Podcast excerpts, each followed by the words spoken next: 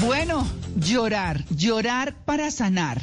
¿Para qué sirven las lágrimas? ¿Necesariamente son de tristeza? Mm, No, yo creo que muchos hemos llorado de felicidad. Y además, en lo particular, pues despido, como decía un compañero de trabajo, lloro despidiendo un buque de carga. Así que para mí llorar no es tan difícil, lloro de rabia, lloro de alegría, eh, lloro de tristeza, de profunda tristeza, bueno, como todos. Así que hemos invitado al doctor Hugo Puxloger, que es eh, naturópata chileno, especialista en irio... A ver, iridodiagnosis, iridodiagnosis y homeopatía, investigador de las lágrimas como medicina y pionero de la lágrima terapia. Doctor Fuchsloger, muy buenos días. Hola, buenos días. Bueno, ¿cómo está Chile hoy? Aquí estamos, todos enclaustrados. Así como nos toca. Claro, por supuesto. Cuarentena total en, en Santiago. Nadie puede salir a ninguna parte. Uy, carambas. Bueno, digamos que de alguna manera lo estamos viviendo globalmente, pero doctor Fuchsloger, yo le quiero preguntar, ¿ayuda el llanto y a qué ayuda? A ver, el llanto en sí mismo, los sollozos, el, el llanto en sí mismo ayuda a liberar tensiones. La persona cuando está demasiado tensa y llora y tiene una expresión de llanto con mucho llanto, mucho sollozo, en primer lugar libera tensiones. Eso es principalmente, liberar tensiones orgánicas. Pero, pero uno diría si uno está alegre, ¿por qué llora entonces? No, Porque cuando uno cuando cuando uno llora por alegría, indudablemente que el llanto es completamente distinto. Es un llanto más calmado, un llanto con con, con energía. El, el llanto por emociones negativas es un llanto que a veces aparece un poquito la rabia, la ira, la desesperación y esa tensión que hay acumulada internamente se libera pero cuando es un llanto por alegría, cuando tú recibes un premio, un reconocimiento, un encuentro, es un, es, es un llanto distinto, un abrazo, un, no, es, no es algo así como de, de desesperación, todo lo Claro. contrario, eso es, es más bien calmado. Doctor, ¿y, qué pasa con esas personas que no pueden llorar, que se les dificulta manifestar este sentimiento o, o esta expresión, eh, o que culturalmente se acostumbraron a no hacerlo por el qué dirán? ¿Es perjudicial para su salud no llorar? Indudablemente que sí. Hay ejemplos dentro, yo tengo tres libros escritos eh, relacionados con las lágrimas. Y en, en el libro Lágrima Terapia explico de que Japón es uno de los países donde hay más suicidios, el país que tiene más suicidios. Y es justamente porque Japón, por su cultura, no permite demostrar emociones en público. Entonces le reprimen los llantos a los niños eh, y a las mujeres también. Entonces hay una relación Claro. directa entre eso. También podríamos verlo y notarlo al mismo tiempo en que las mujeres tienen más sobrevida que los hombres, porque en otras culturas, no en Japón, eh, a la mujer sí se le permite llorar. Llora, que te vas a desahogar, no tengas miedo de llorar, eh, llora con fuerza, desahógate, en fin, son expresiones. En cambio al hombre siempre le he dicho no llores, no seas mariquita, anda a llorar a otra parte. Eso es cierto. Y porque a veces cuando una persona está llorando en un lugar público o en un lugar que no es la intimidad de su hogar, tendemos a decirle no llores o porque estás llorando, alégrate, porque no aceptamos la tristeza, porque no dejamos que esa emoción sea expresada. Es porque culturalmente se nos ha hecho ver que el llanto es malo, es negativo. Claro, culturalmente en estos países eh, sudamericanos principalmente, que somos más alegres, todo, pero también en Estados Unidos, en Europa, eh, la cultura es distinta, entonces cuando ven a una persona llorar inmediatamente, la misma canción que ustedes tenían de Bob Marley dice, mujer, no llores. Entonces, Exacto. claro, Eh, doctor Hugo, el llanto entonces es una forma de liberar el estrés. ¿Se puede ver de esta manera, así de claro? el llanto como, como, como llanto, como te decía, es liberar el estrés. Pero lo más importante dentro de, de lo que es la lagrimaterapia son las lágrimas. Las lágrimas de llorar por emociones son distintas en su composición bioquímica a las lágrimas basales, que son las lágrimas que lubrican el globo ocular, y a las lágrimas reactivas, que son las lágrimas que reaccionan cuando entra mugre, humo, cuando uno pica cebolla. Ah, Hay una diferencia bastante grande. Eh, traen un producto que se llama leucina encefalina, es un neuromodulador, lo produce el hipotálamo y las glándulas lagrimales y es mucho más poderoso que la morfina. Por eso que la persona después que ha tenido un llanto copioso, que ha llorado bastante por una emoción negativa, por una pena, una tristeza, la persona se queda dormida, se siente y después se siente más tranquila, más relajada. En los niños se puede ver que cuando tienen una discusión, una pelea entre ellos, los niños lloran mucho, mucho, mucho y después se siente, se quedan dormidos. Y después se despiertan como si nada y vuelven a jugar con sus amiguitos, tal, tal como antes, ¿te fijas? Entonces, Sí. eh, el producto que trae la lágrima es justamente medicinal. Ok, doctor, eh, tengo otra pregunta. Cuando siempre han dicho que los, las mujeres lloramos más que los hombres, ¿eso también es un tema cultural o es físico? No, es, es más que nada de, de características de género, porque al, al ver a un hombre llorar como que era mal visto. Ahora no tanto, afortunadamente no tanto como antes, pero sí, de hecho, eh, era como que la mujer podía llorar y el hombre no.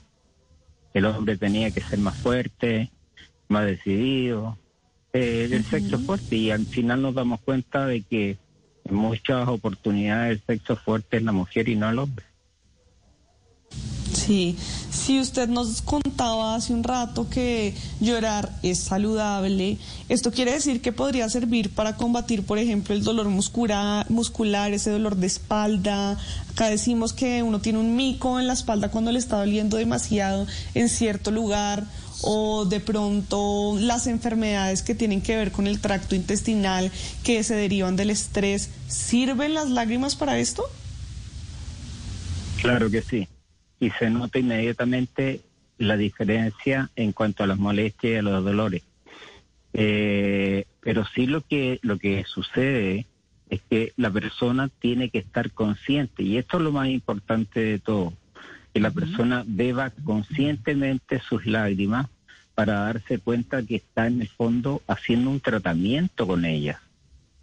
¿Fija? Claro. Porque cuando uno eh, llora, nosotros tenemos un, un, bueno, anatómicamente nuestro rostro está configurado para que la lágrima se vaya a la boca sin dificultad. Ujú. ¿Se fija? Ah. Por la forma, por la anatomía, por la anatomía de nuestro rostro. Pero también tenemos un flujo retronasal, que si tú te das cuenta, la gente que se pone muchas veces algún medicamento en los ojos, después siente que eso, eso- ese medicamento pasa por la garganta. Por detrás, sí. Y- Claro, y es por el hecho de que anatómicamente nuestra, nuestra anatomía está hecha de tal forma para que una cantidad de lágrimas ingrese al organismo. Entonces nosotros por naturaleza hemos tomado muchas, pero muchas, muchas lágrimas, pero no hemos estado conscientes de eso. Ah. Entonces, por eso que es súper importante es ser consciente de que uno cuando llora está bebiendo sus lágrimas para un tratamiento y observar los cambios que tiene. Claro. Eh, sabe que, que, por ejemplo, eh, yo por lo menos eh, soy de las personas que no solamente llora por tristeza, sino llora de rabia. Cuando tengo mucha, mucha, Claro. mucha, mucha rabia, me reviento. Lloro, pero lloro como eso de así, así, así lloro. Y yo, Eso. claro, y después, sí, sí, y después de llorar y de los sollozos que usted dice y todo, queda uno como, ¿no? Como tranquilo. Claro. Yo quiero saber ese efecto, ese efecto que usted está diciendo de esas lágrimas que van por detrás y que entran al organismo, ¿qué producen, qué curan, qué alivian? Bueno, las lágrimas de llorar por emociones, como te decía, esta misma rabia que tú me dices que te da y que lloras con mucho ímpetu y con mucho sollozo, es justamente Sí. cuando entran al organismo, esas lágrimas traen un producto, como te comentaba, que se llama leucina encefalina. Es Sí. un neuromodulador, lo produce el hipotálamo y las glándulas lagrimales y es más poderoso que la morfina. Ah, ¿Te das cuenta? Entonces Claro. es como que a ti te inyectaran morfina con un producto natural. En el fondo la lágrima es la medicina que nosotros traemos puesta. Claro. Uy, no, sin duda alguna, sabe que a mí, a mí, por ejemplo, siempre me ha conmovido muchísimo la historia de William y Harry, los hijos de Lady Di, porque esos niños no los dejaron ni llorar en el funeral de su mamá. Imagínense Uy, uno tan terrible, pequeño. sí. A mí eso me parece una cosa terrible y Harry lo ha dicho mucho, ¿no? Parte de su rebeldía y de todo es toda esa cárcel, como dicen él y Meghan, de, de lo que es la monarquía en Inglaterra. Ese dejar de llorar tan terrible que eso ha sido, mm, digamos, una de las cosas más impresionantes. Pero bueno, María del Pilar tiene una pregunta. Sí, me, me parece muy interesante lo que acaba de decir el doctor, porque esto pues lo conocimos ahora eh, estudiando el tema de hoy, que, que habláramos un poco más de cómo es ese tratamiento de, de, de beber las propias lágrimas. Porque yo, pues venden lágrimas artificiales para los ojos, pero, pero eso antes no lo habíamos escuchado. Claro, no, las lágrimas artificiales no tienen absolutamente nada que ver con las lágrimas humanas, en absoluto.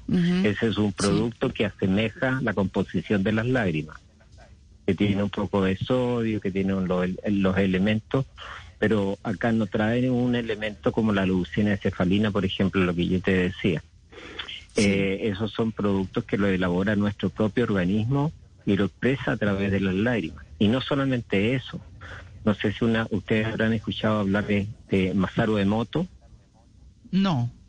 No. Mm, Ya, Masaru, Masaru Emoto, Masaru Emoto es un es un investigador que él estudió eh, la memoria del agua. Ah, Entonces- Ah, sí, sí, sí. sí, sí, sí. Sí. Claro. Entonces él investigó la memoria del agua. Entonces no solamente viene impregnado con el producto que, que se llama leucina encefalina, sino que al mismo tiempo también viene impregnada la lágrima con la emoción que está llorando. Entonces, cuando tú te bebes tus lágrimas por rabia, te vas a dar cuenta de que esa rabia va a anular en el fondo con tu llanto, si te tomas las lágrimas conscientemente, va a anular el proceso que produce la rabia en el organismo. Porque no nos Ah. podemos dejar de dar cuenta ahora que las emociones son fundamentales, fundamentales dentro de la salud. Un pensamiento provoca una reacción en nuestro organismo, un pensamiento. Les hago una prueba. Piensen ustedes en este momento que están chupando un limón. Sí. Uy. Así, acidito el limoncito, ¿no? Ajá. Es como que la las glándulas salivales empiezan a funcionar, ¿te das cuenta? Sí. Entonces, imagina los pensamientos negativos que uno tiene constantemente, las emociones negativas que uno tiene, están provocando en el organismo di- diversas reacciones orgánicas que uno no se da cuenta, pero que están allí y llegan a provocar algunas enfermedades, como las llamadas enfermedades psicosomáticas, pero provocan otras enfermedades que verdaderamente producen estragos en la salud. Llegan a Claro. provocar problemas de cáncer. Si ustedes ven, por ejemplo, al doctor Hammer, lo pueden buscar en Google, doctor Hammer, la nueva medicina germánica, él y su señora, a él le dio un cáncer de testículo y a su señora le dio un cáncer de ovario, luego de haber muerto un hijo por una forma casual.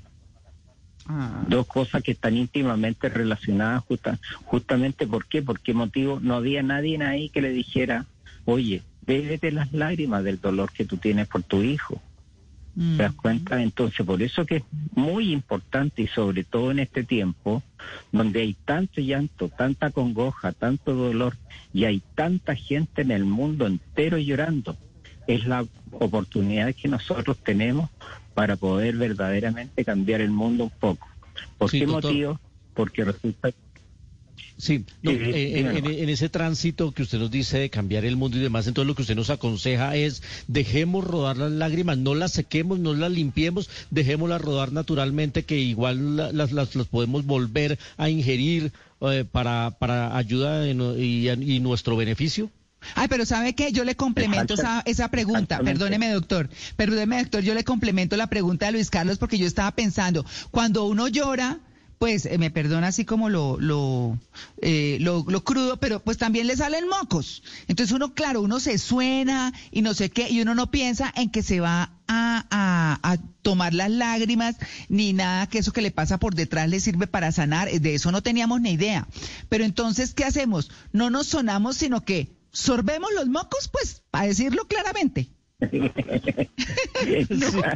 cuando cuando a los niños chicos les pasa, a los niños Sí. chicos les pasa, pero Sí. las lágrimas son lágrimas y mocos son mocos. Ah, bueno. Vienen mezcladas en cierta medida, pero las lágrimas, las lágrimas pasan por un por un conducto distinto. Y lo que pasa es que cuando la, la persona llora, se produce una congestión general a nivel de, na- de, de garganta, laringe, oído incluso. Entonces esa congestión natural eh, que produce el llanto, cuando ya es un llanto copioso muy grande, después ya le empiezan a correr los moquitos, ¿no es cierto? Claro. y eso se van también directo hacia la boca. Los niños chicos, de repente tú los ves que se toman las lágrimas, se toman los mocos y se toman todo. Todo. Oye, ustedes en Colombia tienen un excelente médico, el doctor Jorge Carvajal, no sé si ustedes lo han escuchado. No. Jorge Carvajal, él es creador de la sintergética. ¿De la qué, perdón? A él lo podrían hacer de la sintergética. Ajá, muy bien. Ustedes lo pueden ubicar allá y, y lo pueden con- contactar y entrevistar también. Ah, Él, buenísimo. eh, él creó una técnica donde se utilizan todo tipo de medicinas en un tratamiento, todo, todo tipo de medicinas en un tratamiento. Y utilizan la medicina alopática, la, la medicina eh, eh, eh, homeopática, o utiliza las flores, las flores de Bach, distintos tipos de flores, y les recomienda a la gente que cuando lloren agarren sus lagrimitas con un con, con un gotario y las Ah. metan en el frasco y las metan en el frasco donde ellos tienen su, su esto. Eh, él ya sabe ya, de, de hecho nosotros estamos, hemos estado en una entrevista, él ya sabe que, que, que hay que tomarse las lagrimitas y hay que beber las lágrimas. Y esto es algo que poquito a poco, gracias a Dios, se ha ido extendiendo poco a poco, lentamente. A mí me ha costado muchísimo, yo llevo 30 años en esto. He ido a, dar charlas en distintas partes del mundo sobre la lagrimaterapia, pero es algo que todavía no he aprendido. La gente culturalmente le, le, le cuesta mucho cambiar el switch con respecto a esto. Claro. Claro, no, pero además toca, toca marcar los, debe- los- los frascos, doctor. Toca marcar los frascos. Imagínese uno, ¿quién se me tomó las lágrimas de la nevera? Se me tomaron las lágrimas en esta casa. Ay, no, no puede dejar Yo ahí. tenía era una muestra de orina para llevar al laboratorio. No, Ay, pero Luis Carlos. No, qué horror. Yo aprovecho esta, eh, esta, esta eh, eh, intervención de Luis Carlos para decirle, bueno, ¿por qué despeja el campo de energía? ¿Por qué las lágrimas despejan el campo de energía? Bueno, por el hecho de que, a ver, eh, hay una ley que yo les quisiera comentar, no sé cuánto tiempo tengo, pero les quiero comentar. Hay un par de médicos ingleses, investigadores, Arnold y Schultz. Ellos hablan sobre las dosis de los medicamentos. Eh, y dicen lo siguiente, grandes dosis de medicamentos anulan por completo la reacción natural del organismo para sanar. Y lo podemos ver en las quimioterapias y en distintos tipos de cosas, donde el organismo ya prácticamente no tiene nada que hacer. Es el medicamento el que produce el efecto, si es que lo llega a producir, para matar un tumor, para matar las quimioterapias y todo ese tipo de... de- después dice, dosis medianas detienen el proceso natural del organismo para sanar, dosis medianas, como los antibióticos. Los antibióticos detienen el proceso. ¿Por qué? Porque empieza a actuar el, el, el, el antibiótico y el mecanismo de defensa se detiene, actúa el antibiótico. Entonces, detienen los procesos naturales del organismo para sanar. Y solo pequeñas dosis de medicamentos activan el organismo para sanar. Entonces, estas pequeñas dosis que nosotros tenemos cada cierto tiempo, porque no estamos todos los días llorando, y las recibimos en dosis mínimas, porque la leucina encefalina tiene una cantidad mayor en las lágrimas, pero las que se impregnan en las emociones, en, el, en, en, en la memoria del agua, esas vienen en forma infinitesimal y esas producen una reacción tan importante en el organismo que tocan los niveles más sutiles de nuestro cuerpo, llegando incluso al espíritu. Ah. Por eso uno de los uno de los uno de los problemas que yo he tenido para difundir mi, mi tratamiento, un amigo me decía, oye, sácale todo lo que tenga que ver con cosas espirituales a tu tratamiento, porque la gente así no lo cree, ponle todo lo científico. Pero no puede ser, porque Jesús, por ejemplo, cuando estuvo en la tierra, dice lo siguiente, entra solo en tu habitación y en silencio, comunícate con el Padre que está dentro de ti. Él vive dentro de ti, Él mora en la fuente de vida eterna. Y después dice, bebe gratuitamente del agua que fluye de la fuente de vida eterna. Y más claro, hace dos mil años atrás nos estaba indicando que debíamos beber las lágrimas. Claro, yo eh, estamos muy sobre el tiempo, pero yo sí le no me quiero, no quiero que usted se vaya sin preguntarle lo siguiente. Hay una película que se llama El Descanso, eh, donde trabaja Cameron Díaz, y uno de los puntos es que ella nunca podía llorar y finalmente, bueno, porque es una película rosa, obviamente encuentra el amor y llora por amor. Pero, pero ¿qué pasa con las personas que no lloran? Ya para irnos. Mira, ahí viene una parte que, que a mí no me gusta tocarla mucho, pero yo preparo un elixir de lágrimas. Yo a través de Ah. 29 años que llevo en esto, Ajá. les he ido pidiendo a las personas que lloran en mi consulta que me regalen sus lagrimitas. Y partí haciendo un tratamiento con 56 personas que me habían donado sus lágrimas. Después fueron 111. Después fueron 200 y tantas. Después llegué a 350 y en este momento tengo un elixir con mil personas que me han donado sus lágrimas. Y ese es un producto que yo lo entrego y la mayoría generalmente lo regalo. Pero la verdad las cosas que es un producto que ahora comercialmente me dicen, ¿por qué tú no lo haces para que esto empiece a llegar a todo el mundo? Entonces estamos viendo ahí con los con los eh, comerciales y, la gente de marketing cómo vamos a hacer el asunto para vender este este producto. Es un producto muy especial. El frasco viene vacío. El frasco ¿Ah, sí? viene vacío. Claro, entonces tú lo llenas con agüita, lo golpeas, el proceso de succión enseñado por Hahnemann para despertar la energía del, del, del producto. Tú despiertas la energía del producto y te la empiezas a tomar. Eso es para específicamente, es para personas sanas y para personas enfermas. Pero es para pe- las personas principalmente que no pueden llorar. Hay muchas personas que no pueden llorar. Yo te diría Sí. que eh, Sí. si hablamos en porcentaje, eh, es, es casi más las personas que no lloran que las que pueden llorar. Bueno, ahí está. Bueno, pues eh, de pronto nos sanamos más fácil los lloretas, panderetas, calzoncillos de bayetas, como le decía uno a los amiguitos. Sí. O les decía a los amiguitos cuando estaba chiquito y, y el amiguito lloraba, uno le decía eso, en Colombia, ¿no? Les decíamos eh, lloretas, panderetas, calzoncillos de bayetas. Esa era, esa era la forma de, Yo de- sí. de burlarse. Sí, pues bueno, sí, la verdad es esa, pues infortunadamente eh, tenemos que irnos, eh, doctor Fu- Fugloher, Fuxloher, un poquito Sí. difícil su apellido, pero bueno, doctor Fugloher, muchas gracias por su atención con el Blue Jeans de Blue Radio y muy, muy interesante.